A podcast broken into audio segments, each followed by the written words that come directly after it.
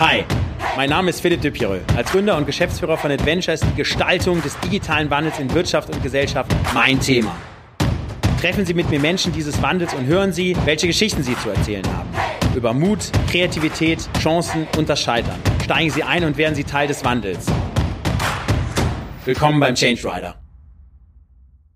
Ja, heute sind wir mit dem Change Rider in Hilden, äh, Nordrhein-Westfalen bei Düsseldorf und ich freue mich auf die Fahrt mit äh, Herrn Professor Pinkwart, äh, unserem Wirtschaftsminister hier in Nordrhein-Westfalen, zuständig für Digitalisierung, Innovation und Energie. Und er hat einen sehr guten Blick auf das, was wir bisher schon ganz gut gemacht haben und das, wo wir noch Nachholbedarf haben von Seiten der Politik, von Seiten der Wirtschaft und natürlich auch hier im Startup-Ökosystem. Perfekt. Ja. Ja, dann würde ich sagen, starten wir. Herzlich willkommen im Ja. Change Rider. Ja. Professor Pinkwart, super, dass Sehr Sie dabei gut. sind. Ja. Und wir steigen auch direkt ein. Also als Wirtschaftsminister NRW, gerade auf das Thema Digitalisierung. Ähm, was, wie sehen Sie eigentlich gerade, sage ich mal, Mittelstand vorbereitet auf das Thema? Also was läuft, ist mir wichtig, auch ja ein positives Format. Was Ja. läuft gut? Was läuft nicht so gut? Und wo brauchen wir vielleicht nochmal das eine oder andere Neue, dass es vielleicht auch besser läuft? Dass Ja. wir den Erfolg der letzten 100 Jahre plus, Ja. dass wir den auch nach vorne übertragen Ja, können. ich meine, ich komme jetzt gerade, das ist, ist, das, das, das Positive, um damit mal zu beginnen, aus einem Familienunternehmen, äh, vierte Generation, äh, äh, 99 Jahre alt. Und äh, der jetzige Inhaber, er ist sowas von dynamisch und innovativ. Das ist eindrucksvoll, wirklich ein Hidden Champion, wie, wie man ihn sich wünscht. Und er hat äh, hier das Werk vor sechs Jahren aus Remscheid komplett nach Hilden geholt und alle Prozesse neu aufgelegt, komplett die ganze Wertschöpfung im Haus digitalisiert und geht jetzt hin äh, und äh, digital, ist im Werkzeugbereich, ja, muss man sehen. Er digitalisiert jetzt auch seine Produkte. Äh, und äh, das ist, glaube ich, schon sehr vorbildlich, wie hier jemand sich auch mit Hilfe der Digitalisierung weiterentwickelt.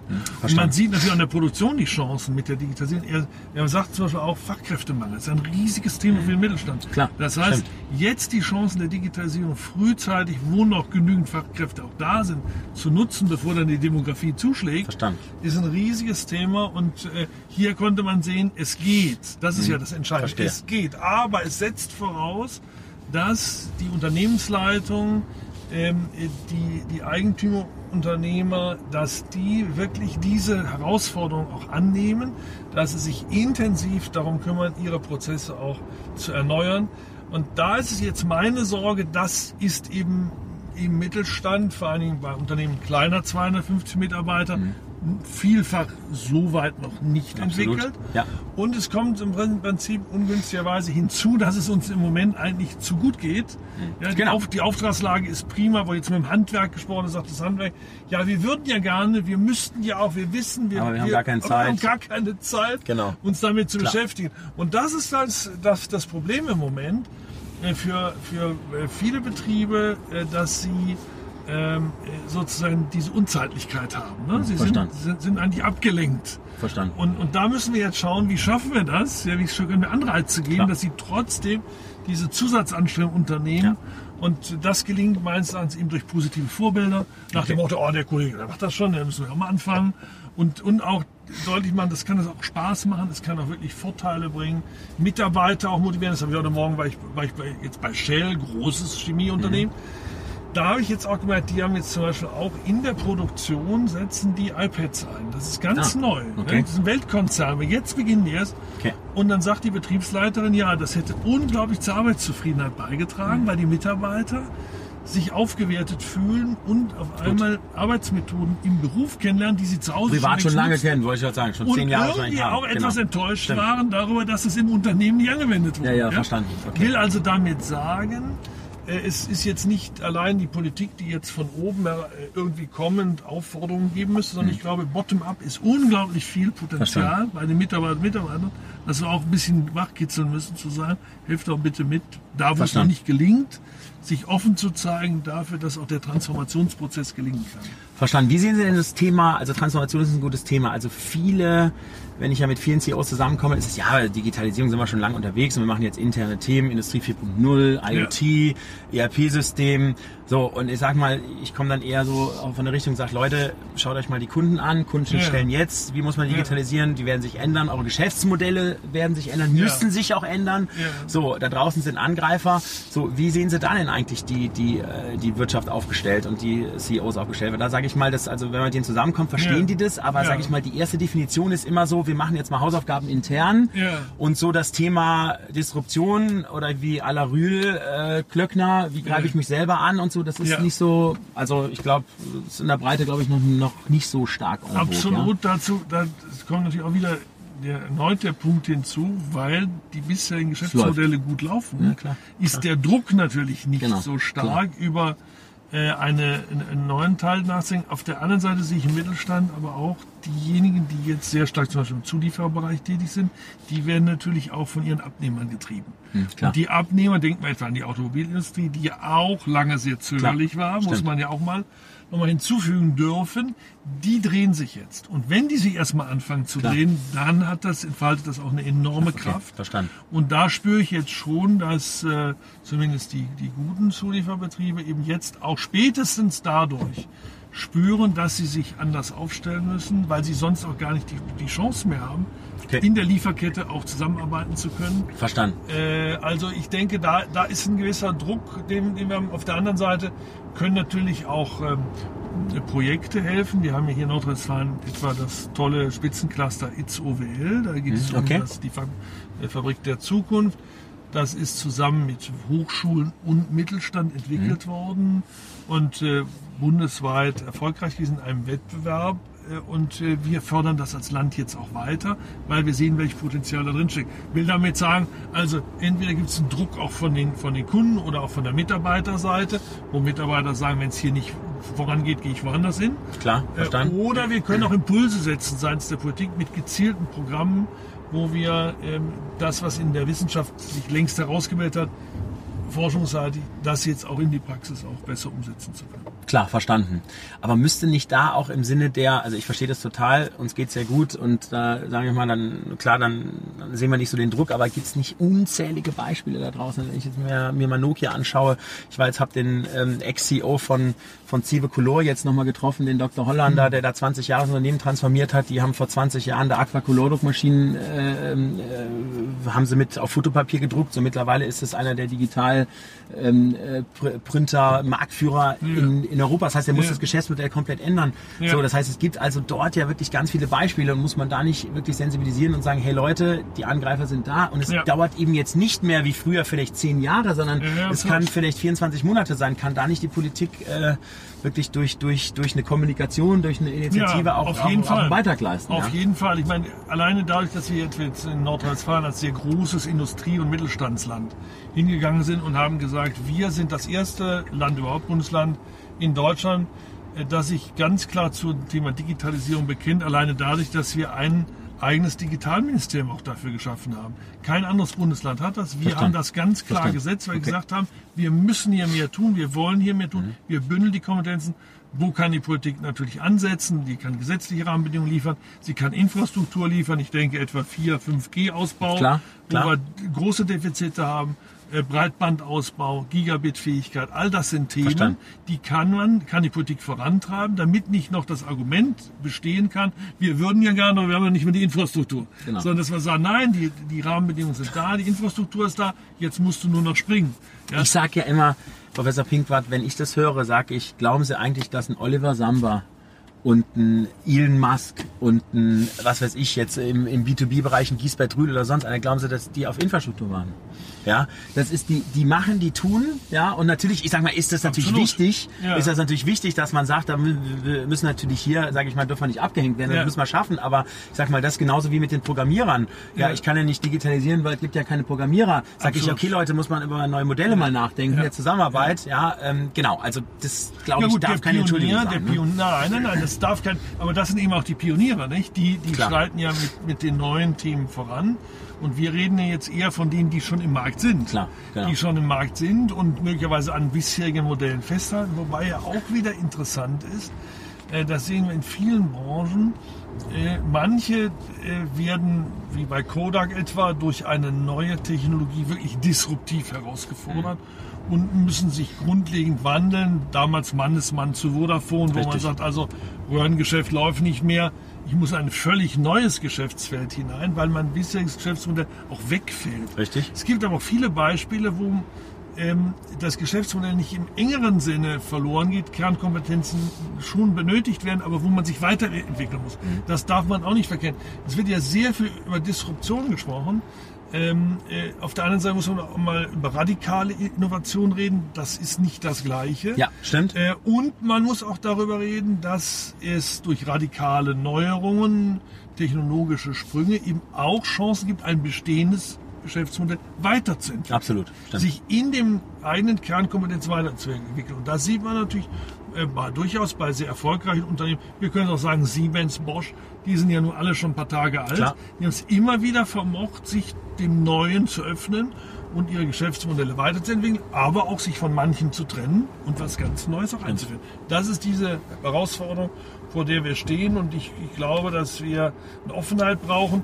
Die Offenheit kann ich auch dadurch erhöhen, dass ich den Austausch äh, pflege. Das treiben wir hier auch sehr stark voran zwischen den sogenannten Incumbents, also denen, die im Markt sind, und Start-up-Unternehmen, dass ich einfach okay. mit der anderen Kultur mich stärker austausche, Ideen dadurch auch aufgreifen kann und zum Teil auch sage, okay, ich kann jetzt sozusagen von einem Start-up eine Idee ergänzend aufnehmen, mein Geschäftsmodell weiterentwickeln ich oder vielleicht auch ein neues machen. Ich habe Marktzugang, genau, ich Marktzugang, dann setze ich die genau. auf, auf, auf meinen Marktzugang drauf, ja, skaliere das dann. Verstanden. Also da gibt es auch sehr schöne Beispiele, wo das gut gelingt.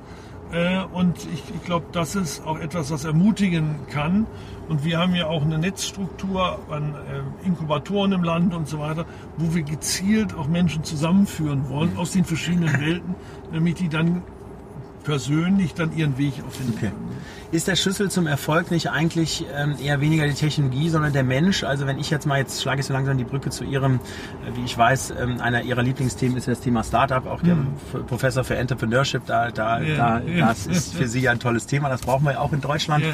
Ähm, und ich sag mal so der Mindset, also ich komme aus einer ähm, äh, Industriefamilie, mein Großvater hat einen großen Sanitärbetrieb mit 4000 Mitarbeitern aufgebaut im, im Sauerland. So, Ingenieurgetrieben, Pflichtenlastenheft, Wasserfallablaufdiagramm, perfekte Planung. Wer scheitert, wird, ich hätte jetzt fast gesagt, erschossen, aber das ist natürlich nicht. Aber ja, ja, Scheiterkultur ja. nicht, also nicht Scheitern nicht erlaubt. So und müssen wir nicht, weil es eben so schnelllebig ist da draußen, müssen nicht die Unternehmen auch zumindest jetzt nicht im Kern, sondern der Kern ist ja gut, dass er so funktioniert, perfekt, ja. Ähm, müssen wir dann nicht irgendwie was anderes schaffen, ein anderes Mindset, dass wir sagen, viel schneller auch mal ein Produkt rausbringen, was wir testen, wofür wir uns mal schämen. Ja, also genau, also ist das nicht auch ein Thema, was der Mittelstand, aber aber auch, sage ich ganz offen, auch Konzerne, was genau, wo, wo die einfach noch besser werden müssen. Ja, ja das ist richtig. Wobei ich glaube, dass schon die Deutschen mit ihrer Fähigkeit, gerade sehr ingenieurgetriebenen Fähigkeit, auch ein Stück weit perfekt sein zu wollen, gar nicht so schlecht unterwegs sind. Äh, wenn sie die Möglichkeiten, die uns die Digitalisierung bietet, auch nutzen, mhm. um darüber ihre Perfekt, ihr Perfektionsstreben zu erreichen. Ja. Auch das konnte ich gerade in der Firma in der Entwicklungsabteilung wieder sehen. Ähm, sie können ja heute über die 3D-Software, äh, über 3D-Printing, äh, ja, können Sie ja unglaublich schnell sehr präzise sein. Ja, Sie können ja noch viel präziser sein, auch, auch mit Big Data Analytics als sie es vorher waren. Stimmt. Ich meine, man muss ja sehen, dass sich auch eine deutsche Fähigkeit, duale Ausbildung, hohe Qualität der beruflichen Qualifizierung. Dadurch hatten wir enorme Wettbewerbsvorteile in der analogen Welt, mhm. weil sie die Fertigkeiten vermittelt haben. Ja, verstanden. Die brauche ich heute zum Teil so nicht mehr oder ich kann sie ganz anders abbilden, weil ich über Sensorik und andere Themen Daten erheben, auswerten kann und bekomme dadurch ein hohes Maß an Perfektion. Und wenn wir das gezielt einsetzen, wiederum in den Entwicklungsabteilungen, in unseren Prozessen, dann können wir beides verbinden. Wir sind viel schneller als bisher, Verstanden. aber wir sind nicht weniger präzise und qualitätvoll. Und wenn wir das zusammenbringen, dann können wir auch unseren globalen Wettbewerbsvorsprung halten, weil der besteht eben auch in dem unbedingten Willen, höchste Qualität abzuliefern. Deswegen würde ich das nicht zwingend aufgeben. Ich würde nur daran arbeiten, die Absolut. Zeiten zu verkürzen, schneller zu werden. Also, das würde ich machen. Genau, also ich sehe es ja so. Ähm, ich finde ja die Kernorganisation das Kerngeschäft, das muss immer auf Perfektion Ja. getrimmt sein. Das Ja. ist übrigens auch unsere große deutsche Stärke. Ja. Aber ich glaube, und das sieht man ja, wenn man mit äh, Alex Frankenberg spricht, wenn man mal mit Gisbert Ja. Rühl spricht, Ja. Rühl oder mit anderen Wirtschaftsköpfen, dass man sagt, so, du brauchst eigentlich was, was du so ein bisschen daneben stellst, Ja. wo du sagst, und da bist du Da quick and dirty, da bist du Da schnell, da fangen bist du Prototype, da schämst du dich. Absolut. So, und wenn Ja, du ja. dann was gefunden hast, was vielleicht ja, Ja. auch für den Vertrieb, den Vertrieb angreift, ein bisschen disruptiv ist, wenn das aber funktioniert draußen und die Ja. Mitarbeiter sehen, Vorteil und der Kunde will es und du bringst es dann zurück, Dann, kann man muss das es perfekt machen. Richtig, Genau, absolut. da bin ich bei meine, Ja, das okay. ist auch selbst in der Start-up-Welt so, dass wir wegkommen vom ähm, Businessplan und stärker beim Geschäftsmodell sind, Klar. stärker sind auch äh, beim, beim, beim, beim Lean Business Model, also möglichst schlank uns aufstellen, äh, möglichst unkompliziert sein, dafür aber schnell und sehr früh Marktnähe zu erzeugen. Ja, das ist ja das Entscheidende auch, Verstanden. dass man vom Kunden auch lernt, auch sieht, braucht man das überhaupt so? Weil da ist natürlich eine, gerade eher bei größeren Unternehmen, nach wie vor bestehende Gefahr gegeben, dass in der F&E-Abteilung etwas entwickelt wird, was keiner braucht, aber das Marketing gelernt hat, das dann trotzdem noch an Klar. die Frau und den Stimmt. Mann zu bringen. Stimmt. Ja? Stimmt. Das ist ja so ein bisschen die alte, die Genau. alte Schule. Und Genau. die gibt es nach wie vor. Äh, Und, und das müssen wir überwinden. Wir müssen schneller sehen, dass wir die Konsumenten auch mit einbinden, dass wir von denen lernen, äh, da auch, auch, auch viel agiler sind. Und da können wir, glaube ich, von der Start-up-Szene eine Menge auch, auch lernen. Okay, super. So, dann sind wir bei Startups. Also Ja. Das ist ja Ihr großes Genau. Thema, sind ja, Ja. nicht nur da in Nordrhein-Westfalen, habe ich verstanden, Ja. ist das nicht Ihre Zuständigkeit, sondern auf Bundesebene äh, Ja. sind Sie da ja auch, auch aktiv. Ne? Ja gut, wir sind natürlich auch in der Wirtschaftsministerkonferenz aktiv, im Bundesrat aktiv, wo immer wir können, versuchen wir die Rahmenbedingungen von Nordrhein-Westfalen aus für Gründer Verstanden. zu verbessern. Wir haben mich vorher beruflich natürlich mit dem Thema, auch wissenschaftlich auch auseinandergesetzt, haben selbst aber auch an meiner Hochschule mit dem Accelerator sehr gezielt auch Gründer am Start unterstützt und ein sehr intensives Netzwerk von Alumni äh, gehabt, die erfolgreich gegründet haben. Und dieses Ecosystem, was äh, sich in Regionen, Hochschulen und andere herum entwickelt, das brauchen wir natürlich hier sehr stark in Nordrhein-Westfalen. Nordrhein-Westfalen war ja auch in der industriellen Revolution ein Gründerland, weil die ganz großen Firmen waren Richtig. ja alle mal Start-up, das gerät gelegentlich in Vergessenheit. Stimmt. Wenn mir auch manche dann entgegenhalten, ja, sie kümmern sich ja so viel um Start-up, warum kümmern sie sich nicht so viel um etablierte Unternehmen, was gar nicht stimmt und die kümmere ich mich natürlich auch. Aber ich kümmere mich eben genauso leidenschaftlich wie um die bestehenden, um die neuen. Und das wird vielfach nicht verstanden, weil man denen nicht die Bedeutung beimisst. Aber ich meine, auch so ein Bayer-Konzern, der ist hier mal 1871 in Wuppertal-Barmen gegründet worden und ist heute ein Weltkonzern. Ja, und, und das müssen wir vor Augen haben. Und wir brauchen eben mehrere hervorragende, wachstumsstarke Startups, sogenannte Unicorns, die dann für uns in den nächsten 20, 50 Jahren und, und wenn es gut geht 100 Jahren auch eben noch die Wertschöpfung bringen, die Arbeitsplätze bringen, die wir dringend brauchen. Nun muss nicht jeder dieses, dieses, diese Größe erlangen und, und so weiter, das, das können wir gar nicht erwarten, aber wir müssen zumindest vorbereitet sein darauf, Absolut. dass wir das Glück haben, auch solche Unternehmen hier hervorbringen zu können. Dafür brauchen wir Rahmenbedingungen und die Politik kann eine Menge dazu beitragen. So, und was ist Ihr, was ist da Ihr Plan? Weil ich sag mal, ähm, äh, ich habe letztens einen Ministerpräsidenten von Estland getroffen, Ja. den wollte ich auch mal fahren, der sagte mir dann, Einkommenssteuererklärung, hat jetzt nichts mit Startups zu tun, Ja. aber Einkommenssteuererklärung ist ja hier ähm, in äh, zehn Minuten auszufüllen online. absolut. Äh, Forderungen an den Staat innerhalb von sieben Tagen am Konto, Verbindlichkeit äh, 14 Tage, Ja. GmbH-Anmeldung same day. Ja. Jetzt habe in München jetzt gerade wieder eine Gesellschaft ähm, äh, ähm, gegründet und das Ja. dauert natürlich schon noch mal sechs Wochen. Ja. Ne? Ja. Ähm, Ja. Genau, also äh, ich sag Achso, mal, da wie- müssen wir viel schneller werden. Die Estland macht das ganz toll. Das ist für mich ein ganz wichtiges Vorbild. Also was haben wir in Nordrhein-Westfalen gemacht? Jahr, als ich ins Amt kam, habe ich sofort eine Befragung auch gemacht bei den Gründern. Was, wo, äh, wo drückt der Schuh? Was können wir verbessern? Da waren genau die Themen. Auch das fing schon an bei der elektronischen Übermittlung der äh, Umsatzsteuernummer. Das war für viele ein Problem, die monatelang warten mussten, dass sie eine Umsatzsteuernummer bekamen und konnten die Rechnung nicht schreiben, was natürlich fatal ist. Das ist Cash, wir- Cash, Cash beim Startup, ja, genau. Brauchen die sofort Liquidität. Das haben wir aber möglich gemacht. Ab Januar dieses Jahres gibt es in Nordrhein-Westfalen die elektronische Umsatzsteueranmeldung. Wir haben gelernt von den Gründern, sie würden das Gewerbe gerne von der Couch aus anmelden. Haben wir uns angeguckt. Äh, Es wurde uns als riesiges Problem beschrieben, das umzusetzen. Wir haben es geschafft. Ab Okay. 1. Juli dieses Jahres geht das in Nordrhein-Westfalen. Wow. Es gibt ein eigenes Gewerbeportal, das mit Gut. den Funktionen erweitert wird in den nächsten Monaten, sodass Sie viele unternehmensbezogene ähm, äh, Abläufe, die Sie mit dem Staat zu erledigen haben, online erledigen können. Also da arbeiten wir schon sehr dran, dass sich diese Rahmenbedingungen äh, verbessern, wir möglichst wenig Bürokratie haben und die Bürokratie, die wir halt noch brauchen, Klar. die wollen wir so unkompliziert wie möglich organisieren. Hm, Okay, verstanden, verstanden. Was sehen Sie so als so die Haupt drei, vier Scheiterthemen wirklich für Entrepreneure an, die sage ich jetzt ein Startup gründen, die jetzt, sage ich mal, im Unternehmertum was machen? Ja, ich glaube, am Ende ist es so, wie wir es aus vielen Studien wissen, äh, entscheidend ist die Gründerpersönlichkeit oder vielfach ja das Gründerteam. Ja. Das heißt, Absolut. haben wir es wirklich mit den unternehmerischen Typen zu tun, die den unbedingten Willen zum Erfolg auch tatsächlich haben und dafür bereit sind, auch Tag und Nacht sich, sich einzusetzen, die auch pfiffige Ideen haben, die, die auch mutig sind, die ein hinreichendes Maß an Ambiguitätstoleranz haben. All das sind Voraussetzungen und es ist nun mal so, diese Voraussetzungen haben nicht alle. Jeder hat in sich ein Stück weit unternehmerische Grundeigenschaften, sicherlich, auch Innovationsfähigkeiten, aber sie sind unterschiedlich verteilt in ihrer Ausprägung. Das ist einfach so.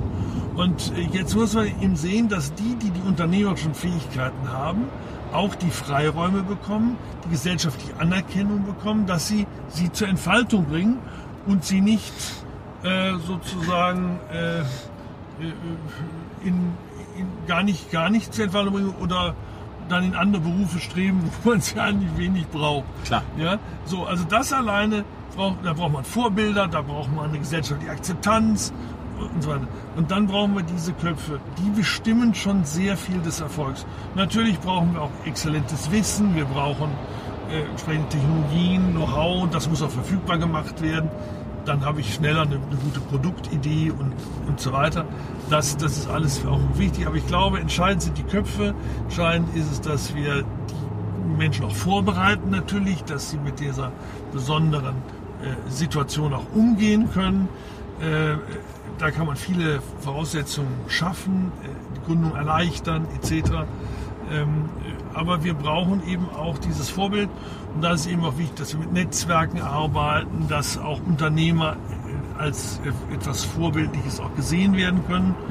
Das ist im Fall der gesellschaftlichen Akzeptanz ja auch, der Wertschätzung. Klar, verstanden.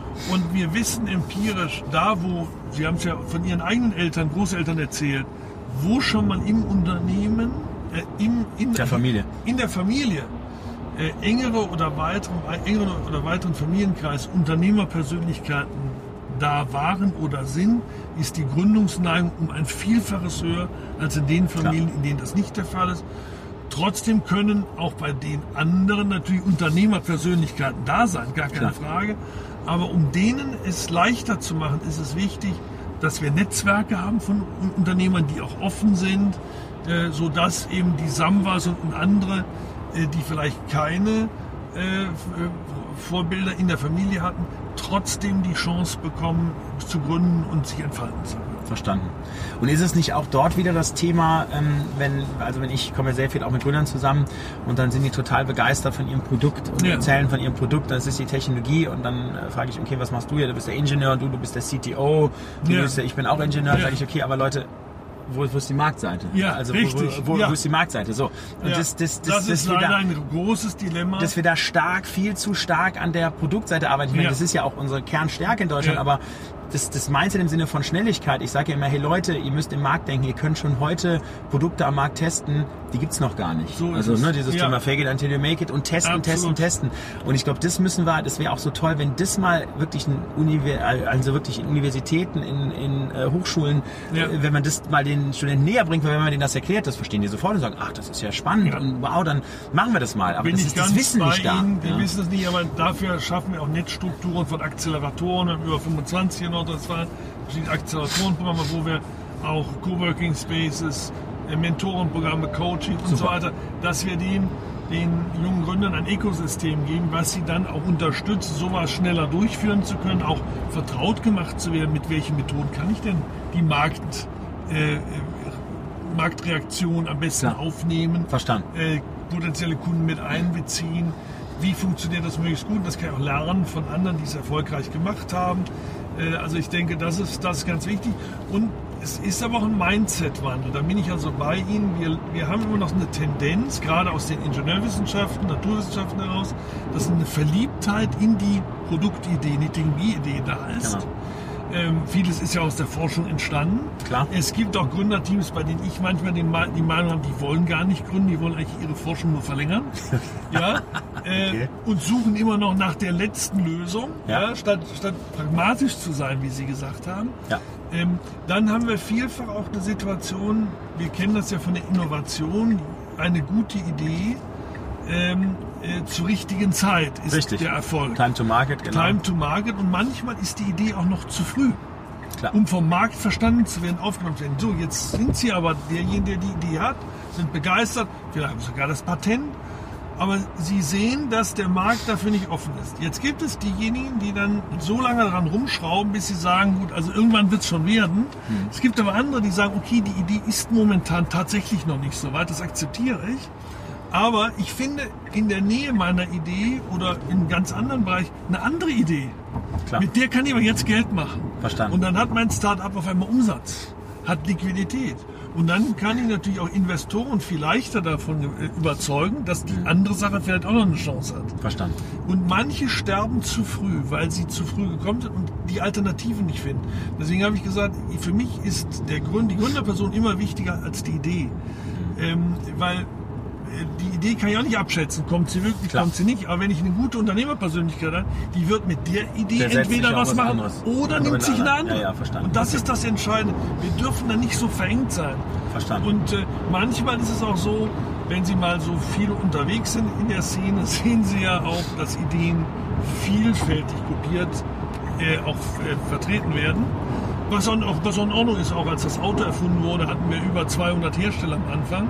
Äh, da sind mehrere losmarschiert, nicht jeder war erfolgreich. Und das haben sie natürlich bei Startup auch. Aber auch da muss man erkennen, auch in der Marktbeobachtung, habe ich jetzt wirklich die Chance, die Idee am besten umsetzen zu können? Oder sind andere dann nicht Genau. vielleicht schon ein bisschen weiter, haben Genau. bessere Voraussetzungen?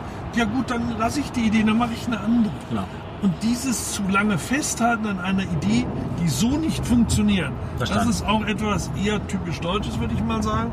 Und das sollte man überwinden. Man muss auch experimentieren, man muss auch ausprobieren, was nicht heißt, will ich auch dazu sagen, dass man Gründern, das ist ja mal so eine Gratwanderung, äh, sofort von einer Idee abraten sollte. Ähm, Ja gut, Bedenkenträger sind wir ja, da haben wir ja da viele haben in wir so Deutschland. viele, Ne? Genau. weil ich weiß noch, wie viele meiner Kollegen, sehr geschätzten Kollegen, bei Amazon, da war Amazon zehn Jahre im Markt geschrieben haben, also das Unternehmen wird nie erfolgreich sein, es wird profitabel so viele, sein. nie profitabel sein, die müssen schon längst geschlossen werden. Ja, und wenn Sie die Aufsätze, die alle schön gedruckt worden sind, heute lesen, ja, dann können Sie nur die Augen reiben. Ja? Richtig. Also äh, man, man kann das nicht generalisieren, Ja. aber man muss ein Gefühl halt dafür haben, Unternehmer, die erfolgreich sind, man brauchen auch Flexibilität. Verstanden. Sie müssen schon mal, und das gilt übrigens für die Politik genauso, ja, wenn Sie in der Politik erfolgreich sein wollen, dann können Sie nicht immer davon ausgehen, dass die Idee, die Sie gerade haben, die Sie umsetzen wollen, sich sofort als mehrheitsfähig erweist. Ja, klar. Max Weber hat gesagt, das Bohren dicker Bretter. Und mancher müssen sich für die eine Idee auch mehr Zeit lassen, aber dann müssen sie was anderes einfallen lassen, was sie Absolut. stattdessen machen. Stimmt. Also das ist ähnlich bei einem guten Okay. Entrepreneur meiner Meinung nach. Okay, gut, super. Diversity. Also gerade bei, bei Gründungen, ich habe jetzt einen Alexander von Frankenberger jetzt äh, auch gefahren Ja, und äh, ja. getroffen und er sagte auch, ja gut, also es ist natürlich also leicht steigend, aber natürlich doch Ja. äh, verschwindend gering. Ähm, warum ist das so? Was können wir machen? Was können wir für Impulse geben, äh, dass, dass, Dass mehr mehr, Frauen Frauen gründen und Ja. mehr, mehr Frauen Ja. auch natürlich auch sage ich in der Wirtschaft ganz ehrlich, also wenn ich wenn ich meine Kunden anschaue oder unsere Kunden anschaue, es gibt glaube ich keine einzige, einzige weibliche CEO. Ja, das ist mir interessant ist natürlich, dass wenn Sie jetzt wieder die Hochschulen schauen, der Anteil weiblicher Studenten immer größer wird in fast allen Okay. Disziplinen.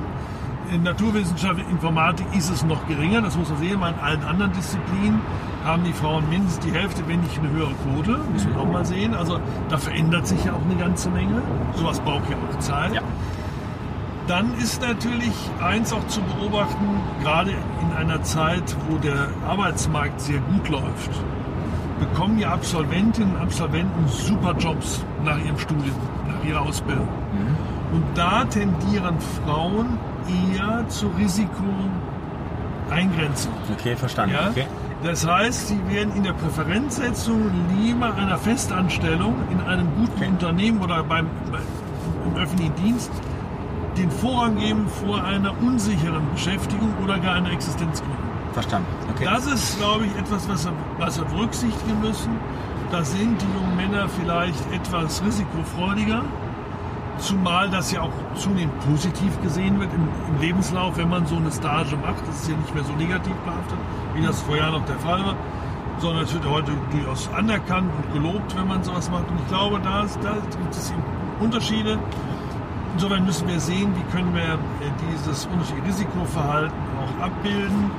Äh, können wir Brücken bauen, äh, um es Frauen mit hoher Qualifizierung auch zu erlauben, trotzdem dieses Risiko zu wagen, einzugehen. Verstanden. Wir meinen jetzt das Gründerstipendium in Nordrhein-Westfalen Ja, für toll. besonders innovative Gründer. Also Glückwunsch dazu, das ist Dankeschön, toll. Super. ja. Das sind, glaube ich, wie viel? 35 Millionen über.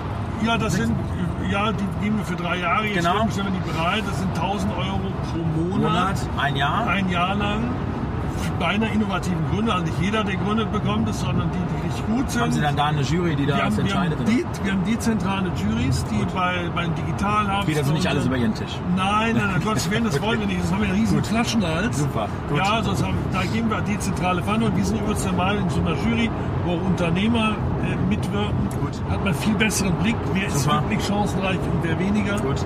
Also da versuchen wir Verantwortung auch Gut. äh, auf breite Schultern zu verteilen. Dann sind wir auch schneller, wir sind näher dran. Wir wollen, dass da ein Coaching stattfindet. Ja, nicht nur Geld geben wird, sondern auch ideal was getan wird. Und ähm, ich, ich denke, das könnte helfen. Wir werden ja sehen, wie es dann aussieht in der empirischen äh, Verteilung. Aber ich könnte mir vorstellen, dass das auch von jungen Frauen stärker nachgefragt wird, weil sie dann zumindest schon mal die Lebenshaltungskosten Gut. abgedeckt gesehen. Äh, und, und ich glaube, das äh, erleichtert ja dann auch bei der Refinanzierung, weil nicht alle wollen sich gleich an einen Business Angel binden oder gar Venture Verstanden. Capitalist, die wollen erst mal anfangen. Und ich glaube, das könnte uns sehr helfen, auch beim Thema Diversität besser zu machen. Ich glaube, wir brauchen auch dort Vorbilder, die wir wirklich ins Fenster Ja. stellen. Also Ja. wirklich sagen, so da ist jetzt, da sind Frauen wie jetzt eine Verena Pauster oder auch. Mittelstands-CEOs, Töchter, Ja. die sagen, I do it. Ja. So und das die und die müssen natürlich auch dann wieder in die Hochschulen kommen, die müssen in Absolut. die Ausbildungssysteme Aber da müssen wir natürlich beide vielleicht sagen, geschlechterspezifisch meiner Meinung, äh, die, die, die, die nicht gar nicht besseren, das wäre vielleicht vermessen, aber die lauteren Storyteller sind die Männer. Ja, Ja? das ist wahrscheinlich so. Also Ja, die sind eher bereit, über ihren Erfolg zu reden, als das bei Frauen der Fall ist. Die sind da viel zu bescheiden, meiner Meinung nach. Ich merke das Vielleicht immer, können die ich, Männer da ja beim Ändern helfen. Also das, Ja, das, ja. Genau, Also, also, dass, ich dass die glaube, Frauen das da auch auch- mehr trommeln. Zum ja. Beispiel sehen wir jetzt auch wieder jüngste Studie, wie viel Venture Capital werden, werden äh, wird, Venture Capital wird, wird geraced von weiblichen Gründern und männlichen Gründern. Das mag natürlich was mit den Produkten, Themen und so weiter Klar. zu tun haben. Hier gibt es einen Bias. Aber ich glaube, dass Frauen auch eher weniger nachfragen, also weniger äh, darauf aus sind, die großen Summen durchzusetzen, weil sie davon ausgeht, ich frage nur nach so viel, wie ich brauche. Ja?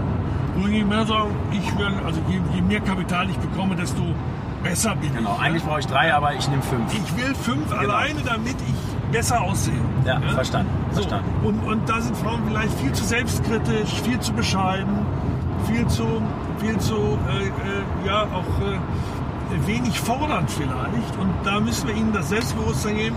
Und da brauchen wir Rollenbilder, dass auch eine Frau sagt, so, ich habe mich dahingestellt und ich habe das Geschäftsmodell und ich habe die Finanzierung bekommen und ich habe den Faktor nochmal doppelt so groß gemacht, weil ich mich dahinter geklemmt habe. Also so, und, und diese Bilder brauchen wir uns. Es fallen uns momentan bei der neuen Welt überwiegend männliche Gründer ein, die dieses große Rad gedreht haben. Stimmt. Und da brauchen wir die Rollenbilder, glaube ich. Und äh, daran, daran ist mir auch sehr gelegen, dass wir versuchen, sie äh, noch sichtbarer zu machen und darüber auch andere Frauen zu motivieren, Okay. erfolgreich zu werden. Super. Super. Jetzt sitzen wir hier ja in einem äh, Tesla. Ich habe Ihnen ja schon gesagt, das, das ist ja mein äh, Privatwagen. Also Ja, sozusagen sehr bin ich, jetzt nicht hier, bin ich jetzt nicht hier irgendwie, ähm, werde ich finanziert oder Ja, gefördert das von, sehr- sehr von, beruhigend, äh, von ja. Tesla. Und ich sag mal, Ja. ähm, die viel, viele Leute fragen mich ja, warum hast du dir eigentlich den Wagen ausgesucht? Da sage ich natürlich jetzt als bekennender Ja. Anti-Trump-Fan, ja okay, das ist natürlich für mich das einzige Argument gegen das Auto. Aber wenn ich natürlich jetzt, da würde mich auch Ihre Meinung interessieren, wenn ich wirklich die deutsche Automobilbranche sehe, wo ich sage, okay, das ist ja wirklich Rückgrat unserer Industrie. Also wenn man uns in der Welt fragt, okay, we build cars, the best cars ever, so, da sage ich mir, wenn ich mir da anschaue, was da in der Welt passiert, übrigens auch in China, unterschätzt man total, was absolut. dort schon passiert, auch Absolut. wirklich an solche Elektromobilität. Ja da, da, da macht es mir schon Angst und Bange, wenn ich höre, dass BMW da 2022 äh, dann mal äh, in die Breite, in die Serie geht. Ja, Ja. haben zwar jetzt ein i3 draußen, okay, haben jetzt ein i8 draußen mit 37 Kilometer Reichweite, Ja. äh, aber sag ich mir, okay Leute, also das ist, äh, also Ja, müssen muss- wir da mehr Gas geben? Müssen wir auf jeden Fall. Ich meine, man muss halt sehen, Deutschland hat natürlich im Premium-Segment hohe Anforderungen an die Motorisierung der Fahrzeuge gestellt, Klar. an die Reichweite gestellt. Und da war zu Beginn natürlich das Elektrofahrzeug äh, deutlich weiter von entfernt, als das bei Klar. Herstellern, so so französische Autos der Fall war, die die kleineren Fahrzeuge mit kürzeren Reichweiten ohnehin produziert haben. Klar. Das muss man auch mal sehen. Und dann hatten sich die deutschen Hersteller, auch das tolle Ingenieurleistung, mit Blick auf die CO2-Ziele halt auf die Dieseltechnologie verlegt und gesagt, wir können mit Hilfe der Dieseltechnologie diese langen Reichweiten und diese hohen Geschwindigkeiten mit niedrigen Verbrauchswerten optimal verbinden. Ich muss mal sagen, wenn Sie heute so einen 7er fahren oder eine S-Klasse, dass Sie da mit 7 Liter Diesel 220 Kilo- Stundenkilometer fahren können, so ist ein enormer technischer Fortschritt. Totaler Wahnsinn, Das stimmt. muss man auch mal Ja, anerkennen. absolut, stimmt. So, jetzt ist auf einmal das MX-Problem äh, dann dazugekommen. Das hat man damals nicht so stark gesehen, möglicherweise. Sind auch unterschiedliche technische Lösungen dafür vorgeschlagen worden. Da sind gravierende Fehler gemacht worden. Das muss man auch alles sehr kritisch betrachten. Aber zunächst mal war das für Deutschland in der Dieseltechnologie ein, eine Chance, sich zu differenzieren, zu einem Zeitpunkt, als die Elektromobilität noch weit zurücklag. Jetzt haben, jetzt sagen wir aber vielleicht zu spät, das räume ich ein, dass über die Elektromobilität äh, andere Möglichkeiten auf einmal gegeben werden, gerade auch in Megacities und so weiter. Und die Chinesen haben für sich natürlich erkannt, dass bei der Verbrennungstechnologie Deutschland und andere Produktionsländer so ohne weiteres nicht einholbar für sie wären. Ja.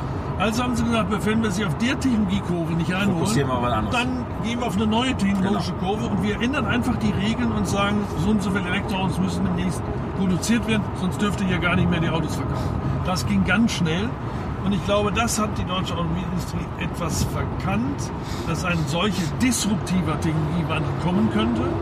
Jetzt geht man natürlich voll in diese neuen Themen rein kann auch natürlich nutzen, dass man zwischenzeitlich besser schon wieder geworden ist. Es sind ja viele äh, Probleme, die man am Anfang sich stellten, auch äh, abgebaut worden. Und es kommt hinzu, was ich wiederum toll finde, diese Lücke, die die Automobilindustrie für einige Zeit gelassen hat, in diese Lücke sind ja auch Start-up wiederum gesprungen. Absolut. Mit dem Street Scooter, mit dem Ego. Was Wird in meiner Heimatstadt finde. Düren ja, Ja. produziert jetzt. Ja, ich bin ne? der Dürener. Genau, Sie sind Dürener. Also, äh, genau. Ja, da werden jetzt die Elektro-Kleintransporter ähm, produziert, was ich ganz toll finde. Und das zeigt eben auch wieder die Notwendigkeit, warum wir Startups brauchen. Wir müssen mit den Startups und Schnellboote, das ist eben das Salz in der Suppe, was wir in Verstanden. der Marktwirtschaft brauchen. Und die kommen dann zum Zuge, wenn die Großen äh, zu lange zögern, nicht rechtzeitig genug sich weiterentwickeln. Und ähm, die haben ja auch mit, mit wichtigen Zulieferern wie Bosch und ZF und so weiter, arbeiten ja auch zusammen, sodass die Klar. Automobilzulieferindustrie zum Teil weiter schon war als die OEMs. Stimmt. Die kommen aber jetzt Stimmt. eben auch, sie kommen zeitverzögert, sie kommen. Man wird jetzt sehen, dass ähm, man dort in dem Segment sich auch behaupten muss. Äh, äh, Deutschland muss dafür auch zu Batteriezellen in der Lage sein, zu produzieren, nach meinem festen Eindruck. Auch da müssen wir unseren Standort noch verbessern, damit das möglich wird. Und ähm, parallel, das ist mir auch wichtig, müssen wir uns die Technologieoffenheit bewahren. Wir müssen Benzin und Diesel weitermachen, wir müssen aber auch Wasserstofftechnik, also Brennstoffzelle, müssen wir wirtschaftlich entwickeln, gerade für LKWs, aber auch für andere Anforderungen. Verstanden. Und da hat Deutschland auch Chancen, die wir nutzen können. Also ich denke, unsere Fähigkeit, durch die gute Ingenieurleistung eine breite Palette von Antriebstechnologien beherrschen zu können, sie dann auch skalieren zu können, zunehmend Werke zu bauen, die auch alles können. Ja. das war auch am Anfang, glaube ich, ein Fehler, zu sagen, ähm, so, so sehr ich wertgeschätzt habe, dass BMW damals mit dem i3 und i8 vorangegangen ist. Aber zu sagen, wir machen das alles getrennt von den anderen, war Ja. vielleicht nicht der richtige Ansatz, sondern ich muss im Prinzip ein Automobilwerk haben, in dem ich auf meinen Bändern äh, unterschiedliche. Antriebstechnologien äh, Ja. parallel fahren lassen Absolut, kann, genau. äh, damit ich da nicht zu hohe Fixkosten noch zusätzlich aufbauen Stimmt. muss. Ich brauche mehr Flexibilität in der Produktion. Und äh, dann muss man die Netzwerke natürlich haben, die Infrastruktur. Wir haben Ladenetze jetzt verstärkt aufgebaut, aber wir sind auch dabei, das Thema äh, der Wasserstofftankstellen zu befördern, Gastankstellen, also die Breite auch wirklich in der Infrastruktur zu haben, damit der, Verkäu- der, der Kunde wirklich variieren kann, unterschiedliche Technologien nutzen kann. Das geht bei uns ja auch toll in Deutschland, weil wir haben eben die Menschen, die in der Innenstadt irgendwo wohnen, die brauchen vielleicht ein kleines Auto mit kurzen Reichweiten. Genau. Aber wir haben auch viele Menschen, die wohnen im ländlichen Raum und pendeln jeden Tag. Die Absolut. brauchen andere Reichweiten, Genau. andere Anforderungen. Das zusammenzubringen ist, glaube ich, ein riesiges Testfeld Deutschland, von wo aus wir dann Weltmärkte mit entsprechender Skalierung auch bedienen. Ja, super. Das Format hier möchte auch ein bisschen was dazu beitragen, ist auch wieder das Thema Entrepreneurship. Als Entrepreneur scheitert man ja. ne? Ja. Das heißt, ich Ja. möchte hier auch dazu beitragen, dass, dass man wirklich sagt, hey, und wir entwickeln, jetzt wird nicht so schnell passieren, aber schon auch eine Scheiterkultur, dass wir sagen, wir reden wenigstens mal drüber. Ja. Ja. ja und jemand, der scheitert, der kriegt nicht sofort einen Stempel drauf. Ähm, haben Sie eine Scheitergeschichte, die Sie, die Sie teilen können und wollen? Ja, gut, also ähm, ich bin auch schon mal mit, mit Projekten äh, gescheitert, die ich mir äh, vorgenommen hatte. Äh, aber ich würde jetzt, das, ich habe das nie für mich so als, als negativ äh, in dem Sinne erfahren. Ich meine, wenn Sie in der Politik unterwegs sind, erst recht in einer liberalen Partei, die kann auch schon mal sogar aus dem Parlament ganz rausfliegen, wie wir leider Ja. auch ähm, äh, erst 2013 sogar im Bundestag, was ich nie für möglich Ja, gehalten auch hätte, äh, erleben mussten. Aber wir mussten eben auch für uns äh, äh, erleben, dass es nicht grundlos geschehen ist. Äh, und insofern ist doch nur entscheidend, wenn man gescheitert ist, äh, ist man offen und bereit und in der Lage, aus Fehlern, die zum Scheitern geführt haben, auch ein Stück weit zu lernen. Ja. Schlussfolgerungen daraus zu ziehen. Das ist doch für mich das Spannende. Und wenn man, wenn man dieses, dieses, ähm, die Sichtweise darauf hat, dass man nicht, nicht grundlos scheitert und dass das Scheitern an sich wiederum auch einen Wert hat für einen selbst. Weil der Mensch, das ist meine Lebenserfahrung jedenfalls, wächst auch mit seiner Niederlage. Absolut. Die Frage ist nur, wie er mit der Niederlage umgeht. Genau. Wenn er natürlich sagt, boah, Niederlage, ich bin jetzt gescheitert und damit bin ich für immer ein Loser, dann Stimmt. ist es fatal. Stimmt. Aber wenn ich sage, ich bin gescheitert und ich bin in der Lage zu reflektieren, warum bin ich gescheitert, was habe ich falsch gemacht, wie kann ich besser werden und arbeite daran, besser zu werden, dann bringt mich das Scheitern doch weiter. Ja, und ich glaube, das ist das Ding. Und wenn ich jetzt zum Beispiel mal sehe, die deutsche Nationalmannschaft, da waren dann auch einige ganz geknickt und haben gesagt, Gott, jetzt scheiden die da schon aus in der Gruppenphase.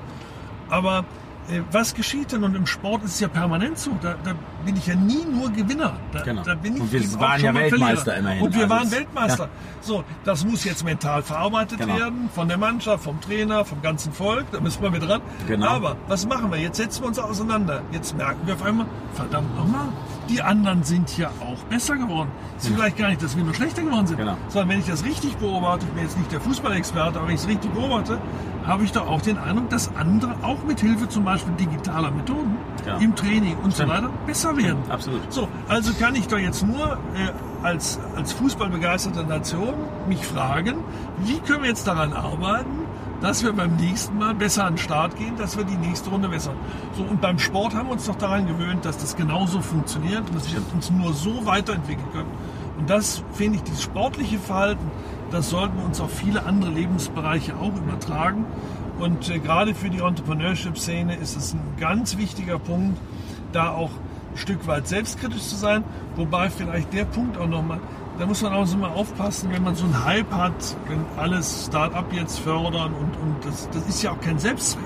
Ja? Absolut. Da muss man auch aufpassen. Richtig. Und was ich gelernt habe, ist, die wirklich guten Start-ups, die wirklich guten Gründer, nach meiner Beobachtung, sind gerade sich selbst gegenüber unglaublich kritische Leute. Die sind, die sind auch in der Lage, Pitch zu machen und Sachen gut darzustellen. Das ist nicht die Frage. Aber sie sind sich selbst gegenüber und auch Dritten gegenüber sehr kritisch. Sie sind sehr nachdenklich. Sie sind sehr am Thema dran. Und das ist eben auch wichtig. Man muss sich konzentrieren, man muss hart arbeiten. Richtig. Das ist nicht immer nur dieses, jetzt mal ja, Start-up ist alles super. So kommt man nicht zum Erfolg. Ja, absolut. Sondern wenn ich auch so Steve Jobs sehe, ja, diese Verbissenheit, ja, noch besser werden zu wollen, noch härter zu arbeiten und das zeichnet eben auch einen erfolgreichen Ja, Unternehmen. absolut. Stimmt, stimmt.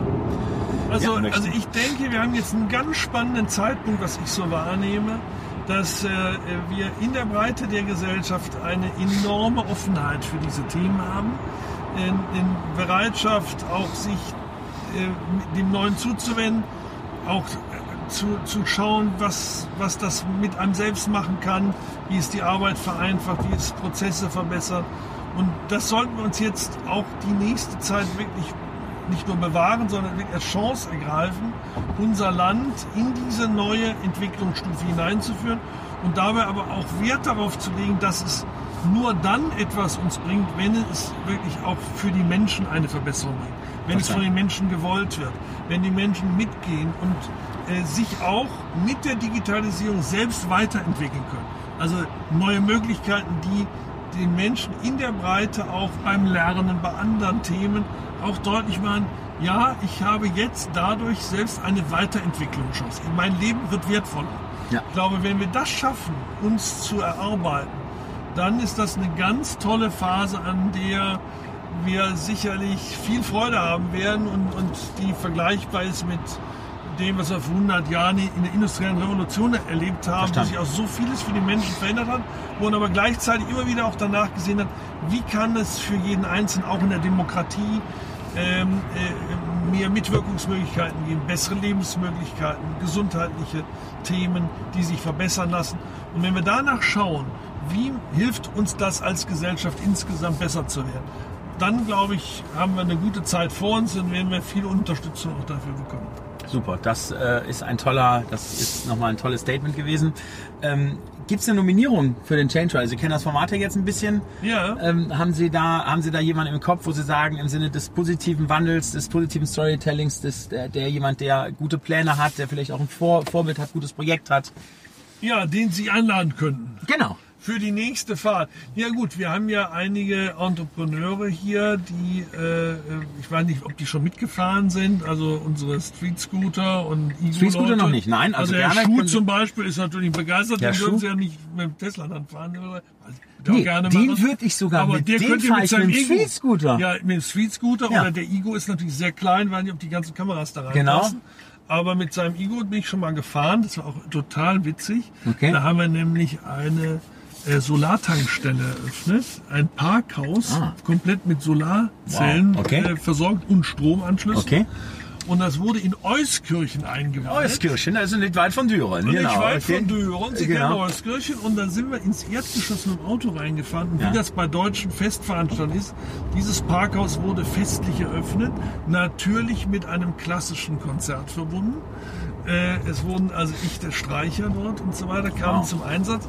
Und wir fuhren mit dem Igo ganz leise rein, während vorne äh, das Orchester spielte. Das Marketing-Traum. Formvollendet. Das ist Traum. Formvollendet. So, also das geht, also, also ein tolles Auto. Äh, oder auch mit dem Street Scooter mit äh, dem Kollegen Kamka, der, der Ja. auch ein ganz toller Treiber dieser Entwicklung ist. Das würde ich Ihnen sehr empfehlen. Äh, die sind auch beide sehr unterhaltsam. Der Schuh natürlich sowieso, da haben sie viel, viel Spaß. Äh, sehr, sehr kommunikationsstark. Äh, also das wären so Empfehlungen, Gut, äh, die auch gut zu Nordrhein-Westfalen passen. Perfekt. Noch eine eigentlich letzte Frage zu Nordrhein-Westfalen. Ja. Ähm, Ich bin gleich in der. Achso, und dann kann ich noch einen empfehlen. Ja. Das, äh, den, den, den Kress, der ist CDO von Henkel. Der lebt Ah. in London, äh, Okay. kommt aus der Musikszene, Ja. Musikgeschäft und macht jetzt das Digital- und Innovationsthema für Henkel. Ja, okay. Aber ein super. ganz starker Typ auch. Äh, Perfekt. Okay, ja, wunderbar. Super. Ja. Dann, äh, wo wir gerade bei. Nord genau, Ja. wo wir gerade bei Nordrhein-Westfalen Ja. sind. Ich drehe gleich an der Kokerei Nähe Zeche Zollverein. Ja. Ähm, Nochmal mit äh, sechs äh, Gründ Gründerinnen hauptsächlich, die ein bisschen was über, über den Ruhrpott erzählen. Ähm, so, jeder redet ja von Berlin. Tel Aviv, Ja. Silicon Valley. So, und jetzt alles mal, out. jetzt mal, jetzt Alles mal out. äh, Brandrede fürs Ruhrgebiet. Ja. Warum sind wir da jetzt im Pott gut aufgestellt? Gibt es ja tolle, tolle Initiativen, Initiativkreis Ruhr zum Beispiel. Absolut. Ja, also, dass du da einmal flammende Brandrede nochmal fürs Ruhrgebiet Absolut. Das Ruhr Valley ist einzigartig. Wir haben eine wirklich tolle Industriekultur, aber eben auch eine Wissenschaftsregion und unglaublich viele digitale Startups. Wir haben das Thema Elektromobilität dort. Wir haben das Thema Cyber Security. Wir haben das Thema Blockchain. All das findet man in der Metropole Ruhr und wir finden spannende Partner. Wir haben viele Studenten, Wissenschaftler. Wir haben Unternehmer, die sich dort in, aus den letzten, in den letzten Jahren aus den Hochschulen ausgegründet haben, in Dortmund, in Bochum, in Gelsenkirchen, in Essen, überall. Äh, Und, und jetzt wird diese Szene äh, verstärkt durch, durch, die, durch die Offenheit, die wir dem Gründungsthema gegenüber haben, durch Initiativen, die wir verstärken. Äh, Wir haben äh, tolle Acceleratoren dort.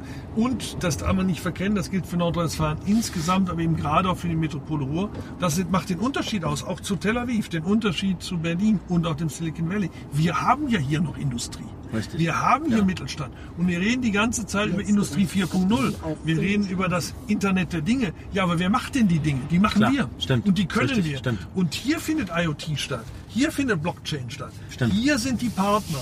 Und deswegen kommen die jetzt aus allen Herren Ländern hier nach Nordrhein-Westfalen an Rhein und Ruhr und verpartnern sich.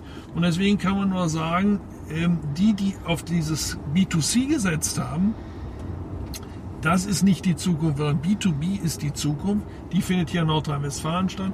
Und äh, hier sehen wir einen, einen, einen echten Hype. Äh, und äh, insofern kann ich nur jedem empfehlen, hier ist der richtige Ort.